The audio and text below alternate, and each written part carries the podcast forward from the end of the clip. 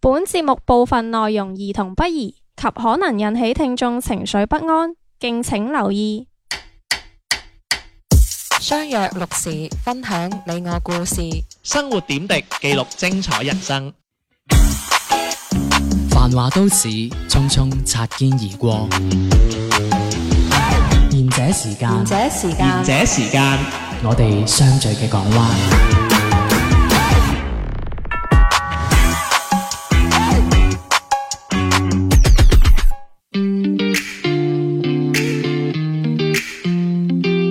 大家好，呢、個節目嘅賢者時間，手地地天啊， Hello，我係小明。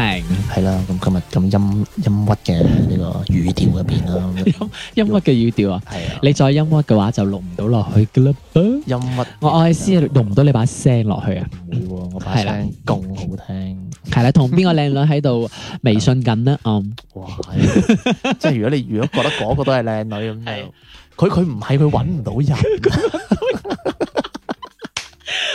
佢佢啊我想話誒，要即係一個人係失戀咗幾耐可以報警喎？啊，我以為佢頭先覆咗你之後嗌你打電話，然之後話電話話唔係佢覆我要我打電而波話彈。一啲係蛙兒係關係有個人 suggest 我，但係我打電話俾佢 啊，跟住我打電話俾佢，佢停機啊，哦，因為呢個月可能佢唔記得充值啊，唉。係，所以就冇辦法啦咁。算啦，唔好，但係咪唔好講啲聽眾唔明嘅嘢啦。啊，反正呢啲咁嘅人真係，你無力吐槽啦嘛嚇。哇，真係黐線啊！佢真係，唉，算啦，係算啦，咁我哋今唔係係我係哋今今次日都係咯啊內容都比較多嘅，咁啊唔好浪係唔費。好浪費嗰五分鐘 鬧。我我攞攞嘢嚟鬧佢，我覺得係對 對對我自己黑咗皮，係我對我自己嘅嘅嘅嘅呢個侮辱啊！我覺得真係，我有時真係，唉，真係唔識講佢。喂，講就嚟啦。 我今日想講一個比較有趣嘅話題啦，就係、嗯啊，唔知大家咧睇唔睇呢個網絡網絡小説嘅咧咁 樣？誒，我最近有睇，我最近有睇啊唔過。好講住，係，唔好講係住。等我講埋啲嘢 先。咁我上我上網揾咗篇文啊。嗯，咁呢篇文其實咧係一個數據嘅分析嚟㗎。咁呢嗯個數據嘅分析咧，佢就話咧，佢話一項全國國民閱讀調查顯示啊，喺接觸數字閱讀嘅成年人入邊咧，五十週歲以上嘅呢個年齡段咧，係近五年唯一比例年年上升嘅人群喎。跟住咧係從一六年嘅百分之十三咧，係去到啊誒、上年啦，即係二零二零年嘅百分之二十三點二嘅。佢話短短幾年咧，中老年人幾乎咧就佔據咗電子閱讀用戶嘅四分之一啦，嗯，嗯，即係差唔多百分之二十五啦，去到咁樣，嗯係啦，即係話有十個人之中就有四分之一個人係你阿爸阿媽嘅歲數嘅人喺度睇緊《霸王總裁愛上我》之類嘅咁樣嗰啲嘢啦，咁樣係 咪？係啦，咁佢佢佢就話咧，真相咧好可能係咁樣嘅，你心驚膽戰咁樣喺床上玩緊食雞嗰陣咧，係啦，係邊個食緊你只雞？你係啦。 你你唔係開車嘅。 唔係，我係嗰啲，我冇牌 㗎，我唔可以講我啲嘢㗎，你知你唔知啊？你知我啲朋友佢話你哋個節目成日都開黃色㗎。啊嗱嗱，有時咧，我覺得你要咁樣睇呢樣 嘢，係咩人係諗咩嘢㗎？係，你你搞到拖埋我落水啊！你哦，你講咁長，你係為咗賴我啊？係 嘛，我唔出聲咯，你講撚晒佢呢咯。個呢個節目先嗱嗱，各位聽眾，乜即係你唔明啊？咩人諗咩嘢噶嘛？即係你對住個細路講粗口，個細路咪同你講：哦，你講粗口，佢唔會咁講噶。佢就啊，你講咩啊？幾幾得意喎咁樣噶啫嘛。所以細路係唔識粗口噶嘛。嗯所以話其實你知嗰啲嘢，你諗，所以係佢個人個心地有問題。係啦，唔關我哋事嘅。我覺得我同你係拍檔咧，你應該一窗口對我， 我對我窗窗錯口。錯錯 錯，所以咧，我覺得咧。即係咧，如果你你共存咧，我同你真係合作唔到。我寧願咧，好似嗰條友咁唔接 電話嘅啫即係我專登搞到係停機係咪？你真係好停機啊！真即係我已經俾嗰條友激到咩啊？咁你依家又喺度話我講嘢唔好，啊喂，我只係反映我啲聽眾所反映嘅問題真係。你唔啫好嘛群佢。哋啦，你群你群埋晒嗰啲咁人，喂，我要 mark 實住佢哋噶，真係即係要冇契媽冇人，如果唔係冇人聽噶 啦。你契嘛？ 係啊，即係如果唔係我點坐正啊？真係 我我接唔落去係啊㗎，你都坐正，你點死人 啫？眾，星捧月啊嘛你。係坐得 正咋，坐正係我同你加㗎。係咁嚟啊！係係啦。但真相係咁嘅，咁你打機，咁咧隔離咧你老豆老母咧，其實咧有可能咧係靜靜雞打緊打開緊呢個小說 app 啊，嗯，係睇緊呢個《霸王總裁愛上我》之類嘅嗰啲咁小長說。嘅你嘅書名即係真求係其啦，都係係嗰啲名㗎啫。霸王總長， OK，跟住咧就根據咧微博用戶嘅大用戶大數據啦，網絡文學嘅關注者主體咧就並唔係二十到二十九歲嘅年輕人喎，而係三十歲以上啊。其中四十歲以上嘅人群比例係達到咗百分之二十二啊，嗯基本上係四分一啦。咩種田文啊、敘世文啊、著書啊、誒、快村文啊、網民入邊咧各類小説型咧係阿爸阿媽呢一輩咧係爛熟於心嘅喎。當你發現你阿爸阿媽露出迷之微笑嗰陣啊，睇住部手機就唔使懷疑啦，佢一定係睇緊呢啲嘢咁樣。嗯咁好啦，問下小明啊，喂，即係而家即係佢呢個意思就係話阿爸阿媽而家睇緊呢啲啦。係其實我哋都有睇呢啲嘅時候，但係就唔係呢個歲數啦。嗱，因為喺我哋呢個年齡層 咧，我哋即係以前聽得最多嘅作者咧就係張小嫻啊嘛，係咪先？我哋咁老㗎，好老㗎係啊，啦，我南派三叔喎，真係好老㗎。係啊因為我我嗰一我而家呢個年齡段嗰個身邊個個都話啊，你有冇睇張小嫻啊？張小啊，嫻算啦，我講講我講我講我老啲嚟誒 catch 翻你 嗯係嗯嗯，冰心我想講陳獨秀啊， 唔係唔係，我講翻，唉死啊，唔係瓊瑤啊，啊，嗰個啊咩成名要趁早啊，邊個啊？張張咩玲啊？張愛玲。張愛玲，張愛玲係啦其實我唔睇嘅，唔係係我啦都唔知點解有時我見到個同事喺度睇我，哇呢 條友，但係我覺得係兩個應該同期嘅吧，張愛玲同張小嫻係咯啊唔，知啊，咪即係總之我聽我我嗰期就係好多人都睇呢一類咁樣咯我。睇漫畫嘅睇你，但係我就冇，我就冇睇過，但係我都有睇過诶、呃一啲嘅小说嘅，即係嗰陣時即係讀書嘅時即候係唔啦。計金庸古龍嗰種啦，喂即係即係講緊嗰啲言情小説。係啊，喂，講真，我我真係對唔住金金，庸，我真係完全冇睇過佢嗰啲小说，除咗 TVB 拍嘅嗰啲。金庸我麻麻， 我中意風暴多啲。 金庸風暴，但係你又睇到金庸空暴係咪？ 做乜嘢？唉，真係嗯你真係，跟住求其搞個 get 笑，冇啲嘢真係。冇嘢我唔笑又點樣顯得出你啲 get 好啊喂笑咧？你啲聽眾又唔話我啲 get 好笑，就係話我開黃車。 即係佢可能中意聽我你講，佢係㗎。嗱，佢淨係話我哋節目成日開黃車啫， 冇話你冇聽一笨， 冇錯，嗱，通常呢啲就會繼續聽嘅。俾面你嘅咋。誒，咁呢個係事實嚟㗎。我要唔得啊！你我唔可以成日笑啦，因為我而家成日剪片嘅時候咧，我喺度聽佢啲笑聲，我覺得好，我覺得有啲乞人憎啊！哎，唔關事噶，唔關笑聲事噶。你本來就乞 人憎，真㗎。你你你黑你憎啫，真係我唔係人咩？你唔係人啊！係嘛？你係你點啊點好啦？大家做四十分鐘節目係咪先？我冇可能話你唔啱 㗎。係咪？我頂我頂窿咪下次唔接你電話，唔充值。哦，你你唔接我電話咪接我微信語音 咯，你覺得我接唔接啊？係啊，你實接有啲人做得好絕㗎。人機係啊。OK，跟住咧，繼啊 續啦。誒誒，我問啊，係啊，即係你對上一次即係你痴迷呢啲網上大學時期小說大學唔係啊唔係，啊你讀對上一次，過唔係對上一次係最近，對啊最近最近網上上係你最近咪大學時期咯，啊啊！你真係 啊，你真係無你你留咗五六年級㗎啦嘛，你讀咗十幾年大學嘅，係啊， 仲未畢業添啊！真 係，唉慘啊！真係 繼繼續係啦。嗯啊，如果唔係我身邊點解咁多女咧？真係係啦，明嘅，明唔係最近我係啊係誒無啦啦會唔知因緣際會啦嚇，你知我好中意用呢啲詞㗎啦，如來神掌啊，啊 係啦，無啦啦就 睇原制睇咗本秘笈啦，真嗯係，跟住咧跟住有冇就自宮先，誒唔使自供 Ờ, 嘅呢二點個。零啊嘛，啊跟住咁啊，咧跟住就 係就迷咗落去啦。我誒，我個係點樣？我係睇個 YouTuber 嘅，嗯我就睇到佢係用將呢個係好似係騰訊嗯將呢個小説係整成動畫嘅。啊咁我就一至五十集，咁我就誒、呃我就一次過睇晒五十集第一季啦。咁我就哇，我就好俾佢迷咗啦。啊因為佢係嗰種誒講係嗰種玄幻修修仙啊！ 我知你笑啊呢、個 位，即係我你知，即係你知我啊中意睇啲修仙噶嘛，即係嗰啲點樣法術啊嗰啲咁樣，咁嗯就我就三生三世啦嗰啲啦，係嘛？咧嗰啲反而麻麻地喎。嗰啲都係修仙啊，係我唔哦識啊我 sorry 唔中意啊裏邊嗰得個，啦得啦，唔好 講啊，好複雜噶呢個圈。O K，呃咁咁就係咁，因為佢我睇完嗰個動畫片之後，我就嗱聲攞本小説嚟咩啊？睇，鬥破蒼穹啊嘛，唔係唔係叫做誒、呃一念永自己講 都笑笑，嚴肅你啲，自己都嚴笑肅，啲。唉一念永恒哎嘅，即係話你一念之間咧就可以係達到永恒噶啦，嗯，嗯。係啦。我硬多啦，有時一念嘅話就，哇哇正啊嗰啲咯。你你 嗱唔係啊，嗱唔係開黃車啊，我哋講。 你一念，我係講個身板硬啊，嚇，即係我練得多啊嘛，你即係谷個胸啊。即係你一念咗，啫喎，你第二念就唔係啊硬噶咯一練啊，一練就硬啊，我喎。講。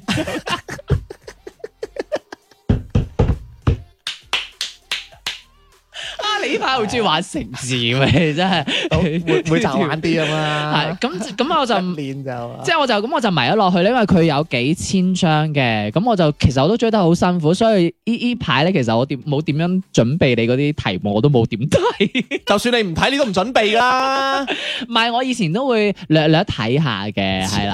嗱，我係今日到，好似係咪先？你到死開啦你！到到嚟搭車過嚟嘅時候，我先睇一睇。你一直啊，你做人就係咁樣啊，你先係你先唔得人中意啫嘛。你本身你好得人中意噶，點樣係咪叫？冇師奶啊你 啊！快啲啦！咁就係咁，就係咁樣咯。我最近最近嘅呢個就係呢一個事。嗱，嗯哦你唔介紹下咩？你睇得幾開心咁嗰啲，係咪都係嗰啲男主角打怪升級嗰啲啊？又係係啊，係啊，係啊，越嚟越勁嗰啲啦。係啊，跟住有個兵器譜啊、排行榜啊咁樣，佢又到第幾名嗰啲，係啊，差唔多啦，即係又係咁樣嗯打打上去咁樣係咪係咪咯。我寫㗎？點解我咁識嘅呢 啲嘢？係喂，咁你有幾迷先？即係咩？即係忘忘記三唔唔係因為佢啊誒嗱，因為有啲人就覺得係爽啦，係咪睇啲係啦，睇啲小説爽就係因為個主角，哇！主角加薪啊嘛，乜都佢 嗰啲哦即係龍傲天，即係乜嘢武器啊，最好啊，最勁嗰啲都係佢攞嗯即係你晒嗰啊個好嘛，勁嘅，係啦，即係咪即係總之就係話即係有啲咩奇遇啊，攞啲咩嗯最高秘笈啊嗰啲，全部都係佢立晒。咁旁邊嗰啲人就係襯托嘅咁樣，咁你就睇見就有覺冇好得，睇啫？咁你覺得就好似好爽咁樣，即係就係一個默默無聞咁，然之後就因為呢啲咁樣嘅奇遇，就成為啊最尾一個一個最好最勁嘅一個人咁樣。嗯諗唔到，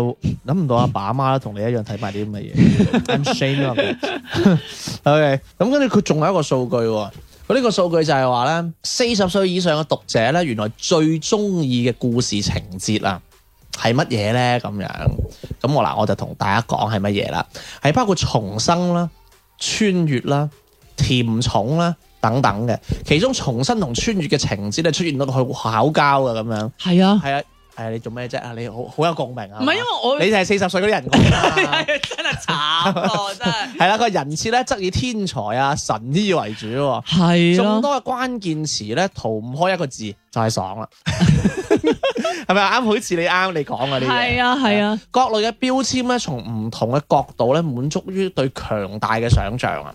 嗯，嗱，可能係兵王啊，手執呢個武力同權力啦，最細啦，嗰啲叫做喺家庭關係入邊嘅逆襲啦，又或者係擁有超能力嘅天才啊、學霸咁樣嘅喎，你點樣睇咧？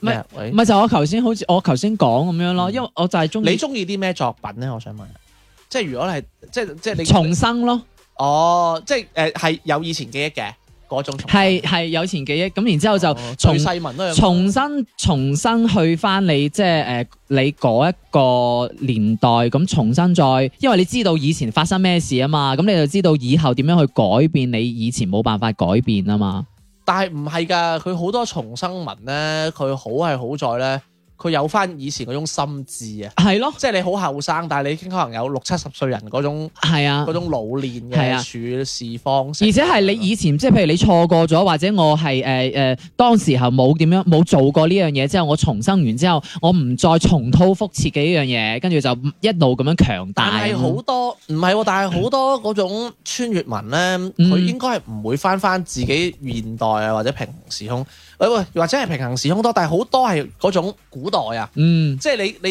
你要過日，你係過唔翻以前嗰種生活嘅啦，係。但係你係去咗古代或者你係去咗二戰啊咁樣嘅嗰嗯個時代咯，你意思即係唔穿咗其他嘅係啊，第二期，你啱講嗰種話咩唔可重蹈覆轍係例如，嗯即係你失去咗嗰個女仔咁計啦，嚇咁但係你係唔會再遇翻嗰個女仔嘅啦嘛。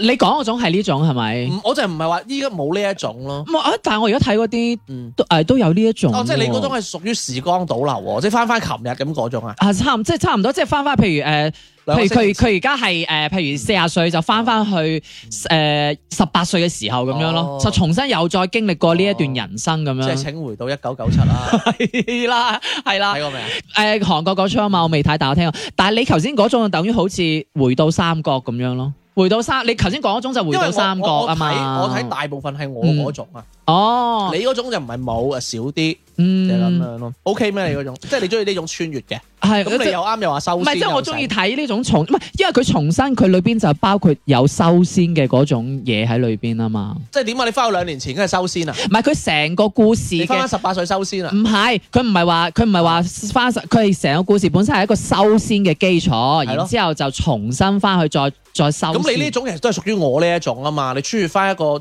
你穿越翻一個架空嘅世界啊嘛，嗰、個世界已經唔會接翻中國嘅歷史或者世界嘅歷史啦嘛，啊，但我嗰個係接翻嘅喎，咁又點會有修仙呢？哦，即係嗰、個，即係嗰、即係佢佢成個架構就係一個修仙嘅世界，修首仙先修仙嘅世界啊嘛，哦咁係呢個修啊，仙嘅世界就同我哋現代又掛到嘅，又用大家用 iPhone 嘅，係咪差唔多，差唔多，啊差唔多，我我認為係架空嘅咯，啊算啦哦冇所 謂啦。咁我又想問下啦，即係咧喂嗱，即係咧誒，我因為我認為有好多聽眾可能未必真係中意睇呢啲嗯，喂，咁好啦，喂，我發現咧，小明你你你你啲口味都幾同我屋企人啊，sorry，跟住幾同啲爸爸媽媽輩幾似喎。嗯， 啊死啦！我以係為啊我以為係同啲 後後生嗰啲事，因為我身啊佢，OK，你講，因為我身邊嘅同事咧，佢都係有啲係嗰啲女仔啊，佢中意睇啲穿越嗰啲噶嘛。咁當然我冇細問話佢哋係係誒你頭先講嗰種啦， 定還是我嗰種咁樣嘅穿越啊嘛。咁所以變咗，我以為其實我都係即係後生嗰種睇。諗唔 到啦，係咯，諗唔到啦即係你講完之後，我話哇，原來我都咁老噶啦，真係，唔係我係估唔到阿爸阿媽都中意睇呢一種恍喎，如隔世啦，即係咁，即係其實三生三世嗰啲都係阿爸阿媽睇噶咯喎。係啊，你唔知嘅咩，係喎，我身邊啲同事嗰陣時上，個個都喺度討論噶喎。我阿媽睇三生三世㗎，真係㗎，吓，全家得我唔睇啫嘛，哦，我老豆唔睇嘅，我老豆，你女朋友都唔睇嘅，我唔知喎，冇 留意，真㗎，我我翻屋企我做嘢，啊我邊度理，但係我阿媽有睇咯，因為三生三世因為呢出戲起嘅時候，我身邊就嗰啲女都喺度討論嘅，但係因為我知我啲都係差唔多同我同年噶嘛，同我同年噶嘛， 女啊真係同嗯我講到堂真係，咁所以就係咯，你呢個但即係我覺得數據又唔會呃人嘅，係咪？數學就會啦。OK，咁繼續啦。跟住咧，我又揾到一個都幾有趣嘅資料咧，就係咧，佢話咧針對唔同嘅性別啦，啊，佢話書單嘅推薦咧都係有明顯嘅差異嘅喎。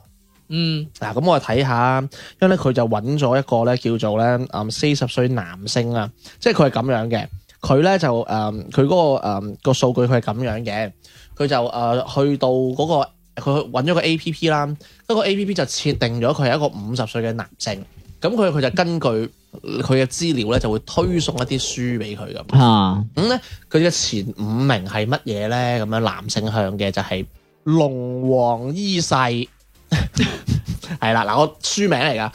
咁、個類型咧係敘世啦，同埋都市嘅。咁、個故事簡介就係十年後榮譽歸來，報家族滅門之仇嘅咁 樣，想唔想睇啊？嗯，家族滅門之時候睇《溏心風暴》都得啦黃，心鳳有滅門咩？哎 你呀，睇嗰個咩版嚟㗎？家族情仇啊嘛，滅滅門門就啊唔使咁誇張嘅。滅門 啊，即係講得正統啲係冚家貴啊， 我知，係啊，即係即係常威殺咗戚家十三口嗰啲啊。 知唔知？我我淨係我中意我淨係中意睇嗰種誒家族情仇嘅啫，滅門就唔使嘅。咁第二個啦，嗱，推薦俾你嘅就係都市潛龍啊， 佢嘅類型咧係冰皇同埋都市嘅，就係槍林彈雨中歸來，成為高檔小區嘅保安喎。呢知唔嗯種知咩叫冰皇啊？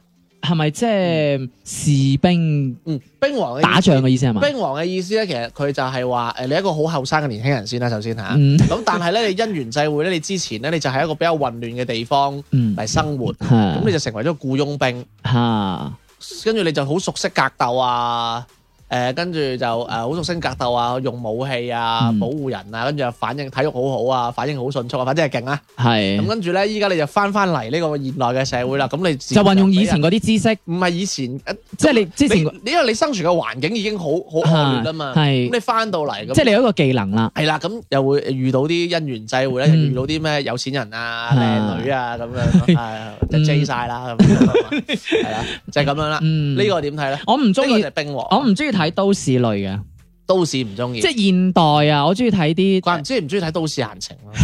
係啊，好悶我中意意睇安德尊煮啊餸。睇，我中意睇鹹摸摸茶啫。 OK，咁下下邊一個啦嗱，陶運透視小神醫喎，嗱你中意啦透 視 透視，你哋你又你又知道中意睇透係啦啊視嗱呢個就係神醫類嘅書喎。嗯咁佢佢就話啦，佢家傳醫書激活絕世神醫系統，嗯，明唔明呢個？呢個明，因為我最近睇過一本漫畫就係《神醫的 女》，神醫即係你係要掕啲 女啊、仙啊嗰啲喎。喂，咁佢係要咁樣做啊嘛，我我覺得都幾好睇，但係睇到而家，因為佢而家仲未出完啊嘛，咁我睇一睇下就覺得有啲悶，因為實在太多文字啦，因為佢本身係漫畫，但係佢都好多文字你。就係想睇空密嘅集啫係嘛密密，你咁佢嘅故事又差唔多啦，即係又係佢係呢個係一個現代嘅女仔，係嗰啲做誒嗰啲叫做咩叫做間諜嗰啲咩啦，總之係而家新武功啦，咁就穿越咗去古代，咁佢都係冰王啦，差唔多，但係佢係啊係咯係咯，但係佢係女嘅，咁啊穿越咗去又古唔中意睇冰王，死你！咁但係你哥係都市啊嘛，我呢個穿越翻去古代，咁啊佢就即係係由古代就，因為佢識啲醫術啊嘛，咁就開始喺古代度叱咤風雲。即係 所以，咧，你係中意睇皆皆大歡喜嗰個古代版多啲嘅，即係傻傻郡主嗰個版本啊係啊嘅，咪一裝彈弓係咪呢啲事真係現代嗰個版唔係咁中意應該睇，唔好因為都市睇。 係嗯明嘅。咁《溏心風暴》出古版，誒古代版應該 OK 一啦定追。啦，係咪先？一定要睇下思琪姐叫扮咩角色先。一定追咁佢就如果唔會係，如果我啊使乜中意睇《宮心計》啫，係嘛？金枝玉葉嗯葉啊，綠葉葉 啊，係啊金枝綠玉玉咩 啊？玉金枝綠葉，我聽到你講，即係有吳孟達嗰啲係嘛？ 唉，真啊係。下一個震驚女帝老女帝是我老婆，係玄幻同穿越類嘅。呢個呢個都 OK，身為廢物，異世界女帝竟要和自己成親咁樣嘅，嗯點？啊？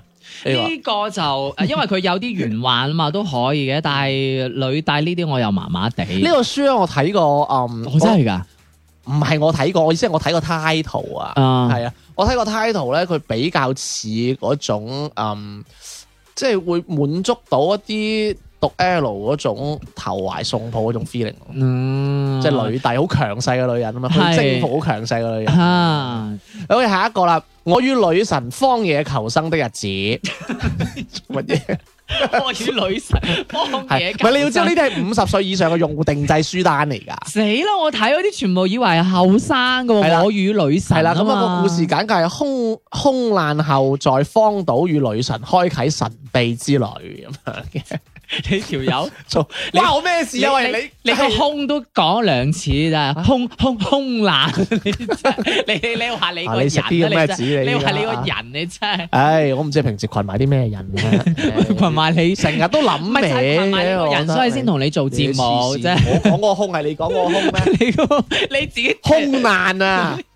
你你明唔明啊空兩次先空 即係你難，明唔明？你你你真係明唔明一空難個？啊你明唔明一個即係空難，即係呢種災難係幾大奶味啊？係咪？所謂如果太多牛奶味，啊朱古力就冇訂企啊嘛。Ờ, 哇！你你你你你作嘅，誒得啦，唔講，唔好成日講埋晒啲咁嘢得唔得啊？À, 唔知你邊度學翻嚟嘅呢啲咁啊？真係聽你呢我個聽首歌，聽首歌，我俾你冷靜下先，一陣間再講。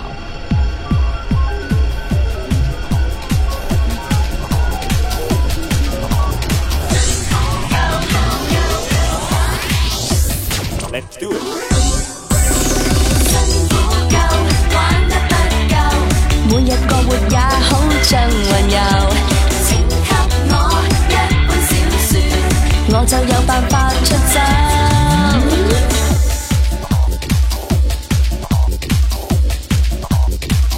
辛苦夠，玩得不夠，要是夠有世間實難求。請給我一本小説，我就會另有出口。勝負憑造勢，稱霸論武功，笑問誰的世界更荒謬？武俠迷像我，只愛在我的妄想中露兩手，陶醉於北風笑笑高手過招，小説內幾多大俠，情仇是惡明與暗，那故事那麼簡單，茫茫現在身邊角色，深奧莫測的容顏，誰人恨我，誰愛我，我盼望有雙 X 光眼。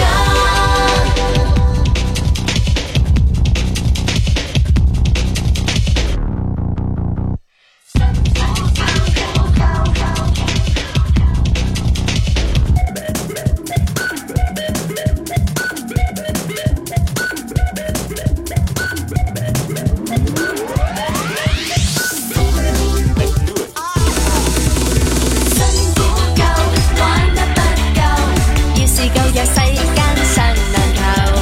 請給我一本小説，我就會另有出口。要報誰古道，操縱在我手，白目無需對你太遷就。武俠迷像我，所渴望那些和現實未掛鈎。陶醉於北風笑笑高手過招，小説內幾多大學，情仇是惡明與暗，那故事那麼簡單。望望現在身邊角色，深奧莫測的容顏，誰人恨我，誰愛我，我盼望有雙 X 光眼。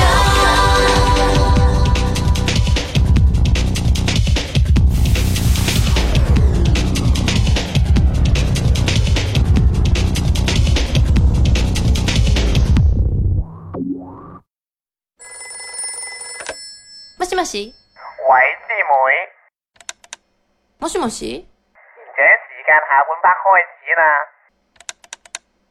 何これ講咩日文啫？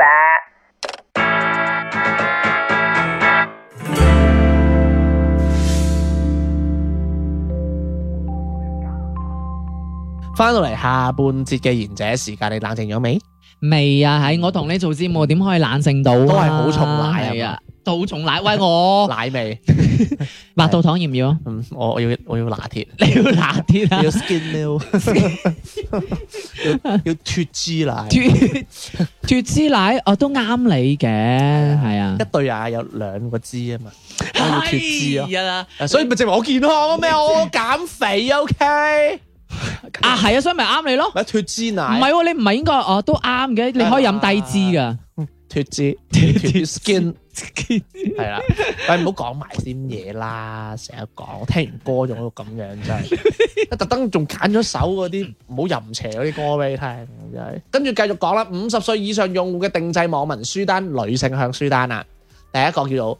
八胎萌寶冇好，媽咪太受寵，咩 嚟嘅？咩嚟嘅？咁咪係啊。應該係講 B B 哇！吧一？一胎生八個好辛 苦喎。Dạ. 係啦，繼續啦，生下八個天才萌寶，震驚全球。十兄弟咯， 哦，八八姊妹湊夠仲有兩個係咪先？ 都係天才，收養啦，哦 係喎，都即係係係咪先？即係葫蘆娃八個版啫嘛。係啊，爺爺係變媽媽。第二個啦，一夜鎖情，鎖啊你睇清楚鎖情啊鎖，咩叫鎖情吓，？係鎖情，咪鎖住你個情咯，愛情啊嘛，係咪先鎖情？人名嚟啊同嘛？友情啊， 裝同友啊，所情啊咩？喂，一夜所情，總裁先生請温柔。做咩啫？有乜好笑 啫？人哋就中意睇你知霸道總裁。啊你先知要係咪先？真要係， 笑喂，女仔嗰啲都係中意睇啲總裁噶啦。好啦，嚟，啦。一夜情後發現對方竟是公司新任總裁咁樣，哇！諗住諗唔到你阿媽中意啲咩，你真係 哦，你阿媽唔睇嘅，真係。喂，其實我我阿覺得媽呢喺抖音度，其實呢種我覺得係誒、呃等於係俾到女仔嗰種幻想啊。五十歲以上用戶嘅唔訂單嚟。係喎，我覺得唔，就算係後生嗰啲，應該都中意睇呢一種霸道種。如果唔係嗰啊即啲係而家你嗰啲同事，啊，你嗰係啲廿零歲嗰啲同事，差唔多。唔係，如果唔係嗰啲而家電視劇集，國內啲電視劇集都唔會有呢啲咁嘅情節㗎啦。之前咪嗰啲麻麻利蘇啊嗰啲啊，哦全部都係霸道總裁㗎嘛。跟住個女主角好撚笨實嘅，係啦，跟住就 B 東啊咁樣，誒，呃真係㗎個點樣點解 嘅？有呢有呢有呢就係咯即係。你好硬膠啊！嗰啲喂，咁繼續啦，繼續啦，呢、一個勁啦，神秘老公惹不起，係啦，咁咧就係豪門劇嚟嘅喎。咁嗱誒，樣的男人搖身一變成為跨國集團總裁啊啊，好多嗰啲昂夫成龍嗰啲咁樣 feeling，即係其實一開始老公好廢，其實好好好掂嘅，嗯但係就一直低調咁嗰啲。係咪真係嗰啲啊？即係我發現咧，男又中意睇自己好廢但係低同調，女又中意睇自己個老公好廢但係低調。係啦，唔係同埋關突出係豪門啊，係係啦，咪賣月餅啊？賣月餅，唔係賣鮑魚咩？點會有月餅咧？真係，唔係因為我之前都有睇過誒一誒又係漫畫，又係講呢個豪門嘅，咁但係佢就係女性向，就係、個女係嗰啲好有錢嘅，咁然之後咧就呢係、個豪門個女又好有錢咧，即係我唔係好明啊！即係有冇啲豪門個女又好窮？我有 嘅，輸出係啦，係啦，啊或者係嗯嗰啲嗯掉咗唔知邊度，係跟住間翻嚟係認認認係啦啊你係啦係嘛？執翻嚟嗰 啲係啊。係啦，啊明啦，跟住係跟住咧，咁就係講咁樣咯，即係豪門呢樣嘢咯，其實都幾好睇噶，嗯即係又滿足到嗰啲人嘅嗰啲心態啊嘛，即係嫁入豪門或者哇，係 做乜嘢？可以著 哇！ 係啊咁可樣以係咪？即係要風得風，要雨得雨啊 嘛，明 嘅，你知道太多啦嗰啲啊。喂，咁繼續啦，我呢個你一定中意睇啦，權寵天下，笑 咩咧？我睇到權重兩個字， 我已經想笑。權寵天下，言情穿越類，天才醫學博士穿越成楚王棄 妃啊！得唔得？都可以應，該應該係食晒你個 tap 啦，又古代又有醫學戲，又係咪先棄妃，係啦，棄妃。 哦，我要邊出戲？我有問仲要又係醫學添啦，啊，跟住又翻，又係你又叻，跟住又翻去，係啦跟住又又係後宮，唔係唔係，重點係穿越翻去之後棄飛，然之後呢個棄飛咧一再步坐一正步爬係啦，係咁唔通爬翻上唔去，通點寫啊？唔通你棄妃跟住俾人刺死啊？最尾毒酒 咁樣跟，住跟住睇佢幾 霉啊唔！係跟住板板倒晒所有嗰啲眼中釘，啊！ 跟住就得到呢個呢個最尾嗰個呢個你應該會睇吧？四十歲女性，五十歲女性你應該係。差唔多啦，都會睇下權重啊嘛。咁繼續嚟啦，一包三胎總裁爹爹超兇猛。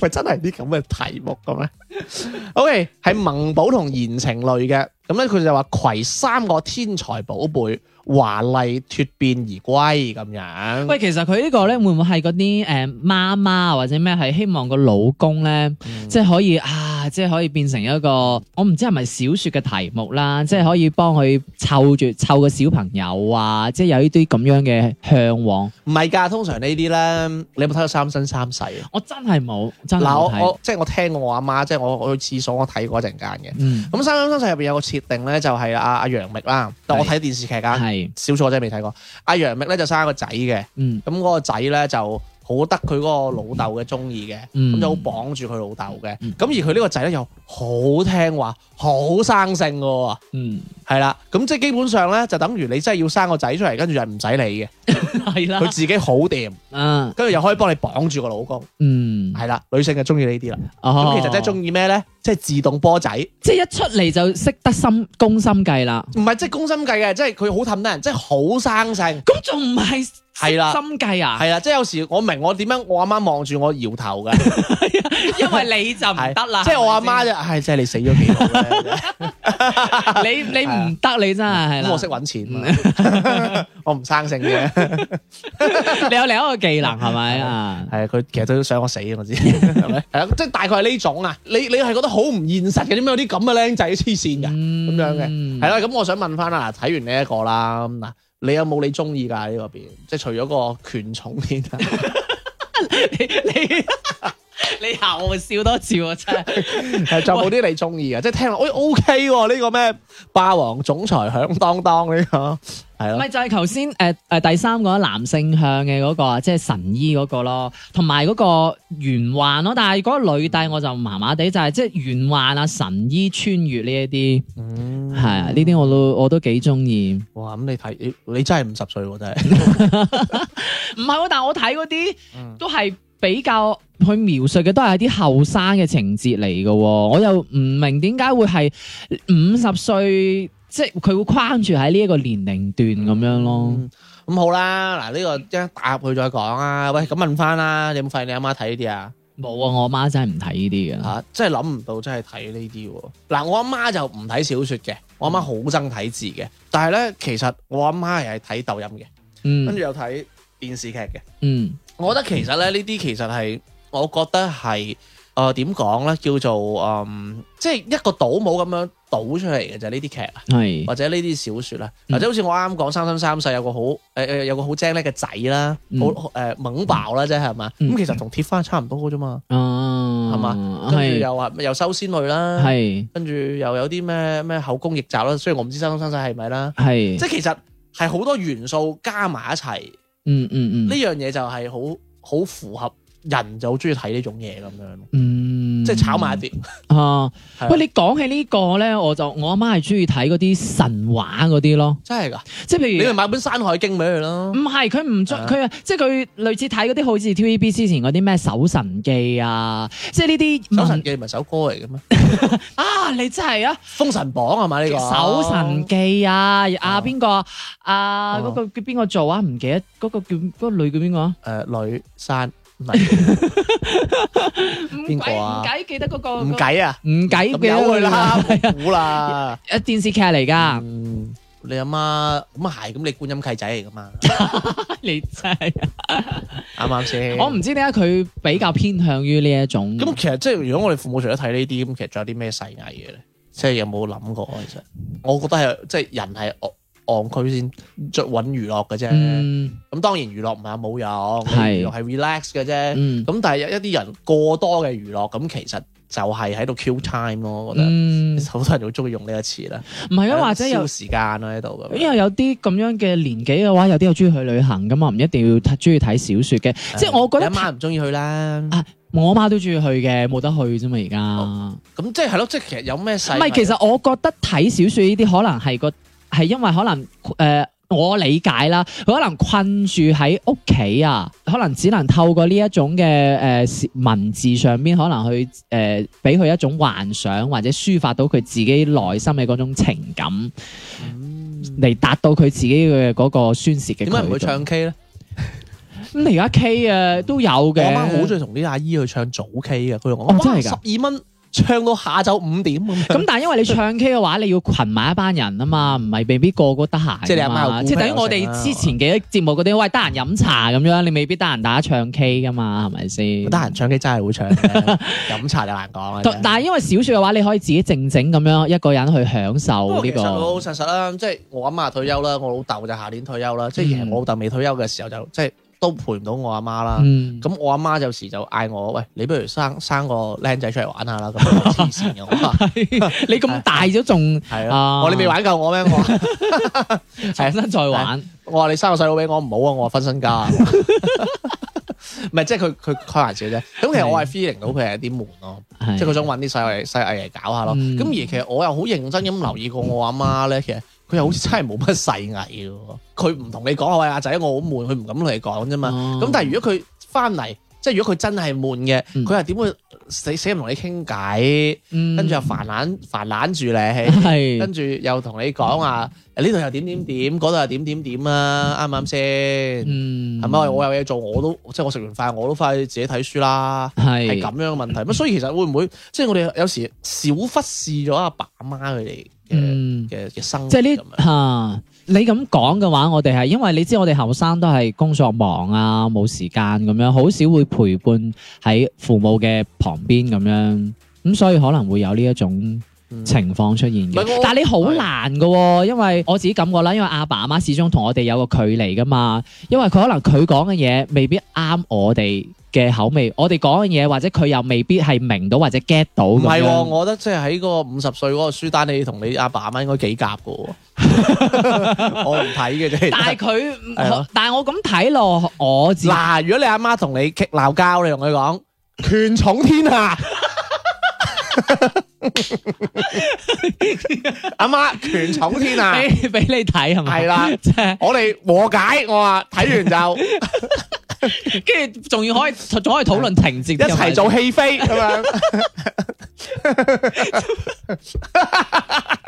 仲坐喺個喺個環境當中點樣點樣係啊逆逆流而上係嘛？ 因為你阿媽就好體諒 你，哇原來你翻工咁辛 苦， 明爭暗鬥係嘛？真係啊哇原來一個唔留神就要黐毒走噶啦咁樣， 咁你阿媽咪體諒你咯，或者俾人炮落啊！真係喂咁我就想問啦，喂即係其實我哋即係講翻你啱問嗰個問題啊，啊我哋點樣睇阿爸阿媽呢一輩中意睇小說咧？其實即係再入啲啊，佢哋點解中意睇啲爽文？即係主角帶住光環係就係咪你？嗰種啊係咯咯，係咧，會唔會係因為佢哋平凡嗯嘅普通嘅人生 嚟講，唔可以講平凡，即係普通嘅人生冇大起大嗯落，即係冇經歷過可能好輝煌啊啊嗰種嘅呢一種即係嘅，馬雲又唔使睇嘅。唉，肯定唔使睇啦。馬雲都話我錢不重哦馬雲其要，實好中意拳 重，佢已經係權重天下 啦喎，係咪先？係咪先？可能佢真係穿越係嘛翻嚟？哦啊，許生都曾經係權重天下啦。佢真係起 飛喎。係咪先？即係佢可能，即係阿爸阿媽可能未經歷過呢種咁樣嘅咁高度嘅嗯即，係好想去感受下係啦人哋嘅人生。所以寄情於呢一種嘅小説裏邊，可以可以嗯誒代入去呢個角色，希望感受一下，即係爽一下即係感受下人哋嘅感人生咯，人生係啊，即係等於爽一下咁樣咯，係咪先？咁但 係，乜但係其實我覺得。我唔知會唔會咧，即係你睇完之後，其實有一種空虛啊，因為你爽完之後，咁你就完，因為故事始終都有完結嘅一日噶嘛。你唔係喺度開緊車噶 嗬？即係又話爽一下，爽完就好空虛。嗱，你話噶 咋嗱？我代你啲 friend 講噶咋你又喺度嗱？我我係話爽文啫，爽文哦，你仲要問啊？ 啊真係！你 係都要，你真係變，你真係轉去嗰個角。度啊！真哦，你又唔敢鬧你啲 friend 嘅？係，啊真係你鬧我啊？又係你嗱，我同你講，你大篇嘅我依家就去喜馬拉雅實名舉報你 開車。舉報舉啦，你快舉啊！你不哇嗱你唔舉你係不舉，嗱，係咪先？係不舉報啫，唔係不不舉啊！唔好亂講。喂，咁我又覺得喂，其實咧，即係講真啦，即係有時啊嚇，即係我認為啦，嗯即係誒你問人哋問你做咩，你話哦睇呢啲小說咯，跟住又睇咩啊？睇權重天下，即係你覺唔覺其實係好好難開到聲話我睇緊權重天下，權重天下好好睇咁樣喎。 即係其實我覺得呢啲小說係，即係我唔係得罪佢哋，難聽少少啦。嗱，即係我講嘢唔好聽嘅，嗯即係有少少難登大雅之堂。呢種劇本來佢就係爽文，即係俾你 J 嘅啫，嗯嗯，啱唔啱啊？即係係其實你講句難聽啲，就係你睇咩？我睇緊《左傳》 《論語》嗯《春秋》，聽過未啊？張敬軒唱嘅，即係唔係呢 啲啊？書啊！係我睇緊《春秋》《論語》咁樣，即係嗰啲嘢好好威噶嘛，講真，嗯我讀緊哲學咁樣咯。嗯係啦，不過啲人都好歧視我，係啦。但係你好難好好好 proud 落份同自己，喂，我睇緊權重 天下，我睇緊霸王總裁，呵呵呵咁樣啊嘛。唔係喎，但除係咗嗯你啦，嘅除咗閣下啦，嗱，你只不過揾唔到知音啫，我只可以咁講，真係嗱，因為我我我有同事就睇小説，佢嗯但係就。權重天下你笑喎，你仆街，你條茂你你俾人笑撚完，你話其實我都中意睇嘅，不過我笑你咋咁樣。 係啦，所以你唔睇我就笑啦，係咪 先？哦，你笑我唔睇啊！ 嗱，所以我就話你真係仆你你揾唔到知音啦。你即係你話你即係講啲嘢出嚟，冇嗰種乜嘢。你話，因為我有同事一講，有人有呼應就話係啊，好好哎睇啊，佢話點點點點點嗰 啲咁樣啊，跟住嗰個男主角點樣哇，好正佢啊考咁樣佢考嗯肉緊喎。跟住另外嗰個咧就就呼應佢咁樣，係啊，我嗱我介紹埋你呢幾本啦，十集咁樣，嗯十 集係啦，睇埋落去，權重天下一，係啦，權重天下仲要講，唔係前傳。仲要講埋話嗱，要睇呢個作者，嗯一定要睇呢個作者，啊如果唔係就唔得嘅。呢個作者寫得好啊，咁樣。張小娴。OK，咁嗱，我講下點解，即係即係我我嘅角度會比較偏激少少，嗯即係我覺得呢啲文章係比較難登大雅之堂啦。嗯我唔唔想用啲再衰啲嘅字 啦。咪即係唔係話佢唔好嘅，嗯即係我唔睇啫。嗯啊，有啲人中意食辣咁嘅啫。嗯，咁我我成日都覺得咧，即係其實咩叫爽文？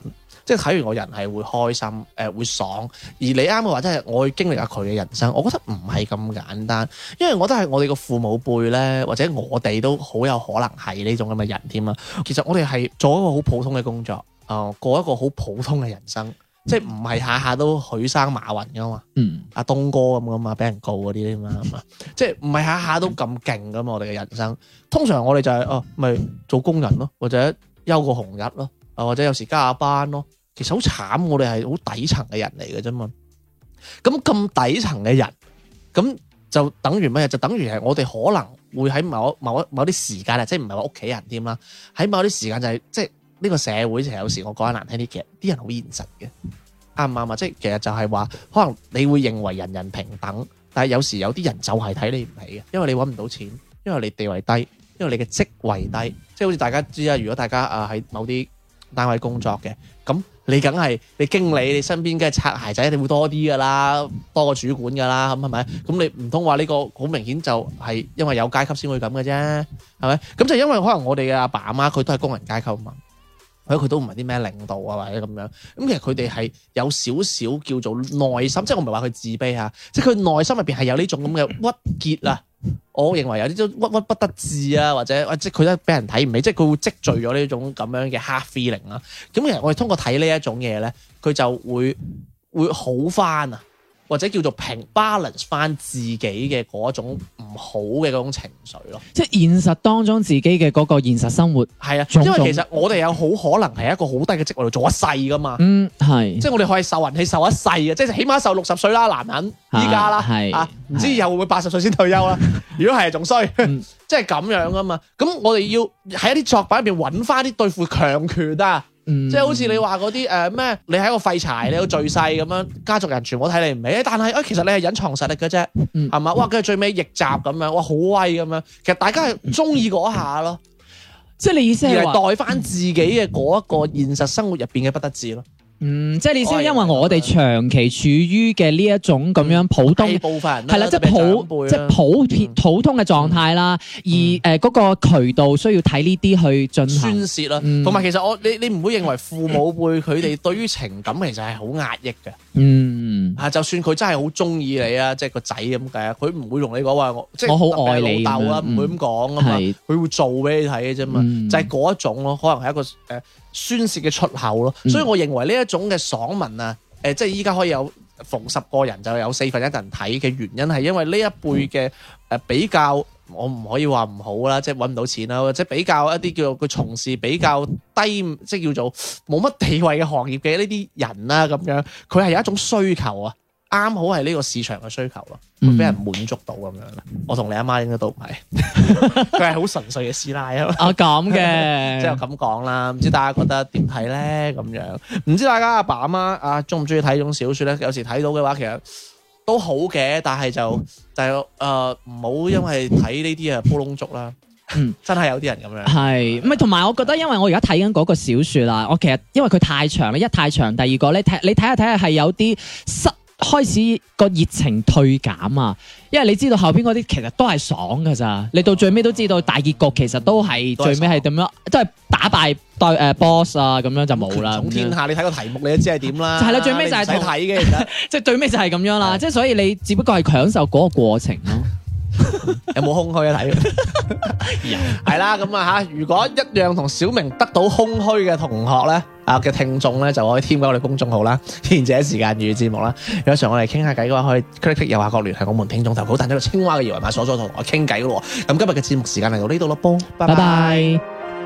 當中午走進這間戲院，總相信他正走出戲院，這種感覺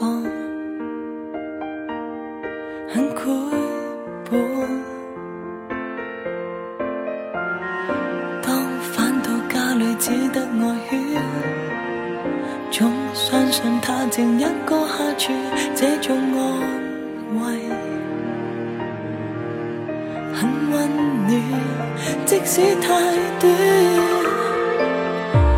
如城市被潰得那樣美麗，連頹喪亦得到那樣勉勵。和戀愛無緣，還是要你每日變做奇遇。青春太短，如城市是真的那樣冷漠。然而我都找得到什麼，未必會留住，還是照樣過着我的一半，繪本小說。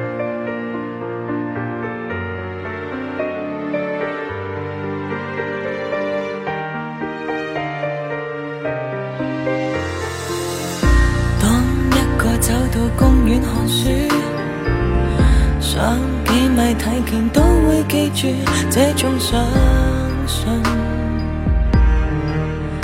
很温暖，即使太短。如城市被潰得那樣美麗，連頹喪亦得到那樣勉勵。和戀愛無緣，還是要你每日變做奇遇。青春太短，如城市是真的那樣冷漠。然而我都找得到什麼，未必會留住，還是照樣過着我的一半，繪本小說。懷疑天空有雨，也許車廂有樹，要是留意就碰到初雪。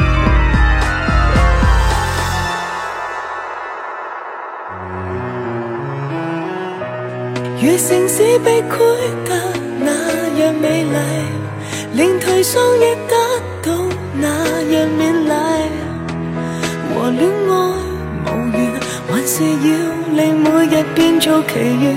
青春太短，如城市是真的那樣冷漠，然而我都找得到什麼，未必會留住，還是照樣過着我的一半，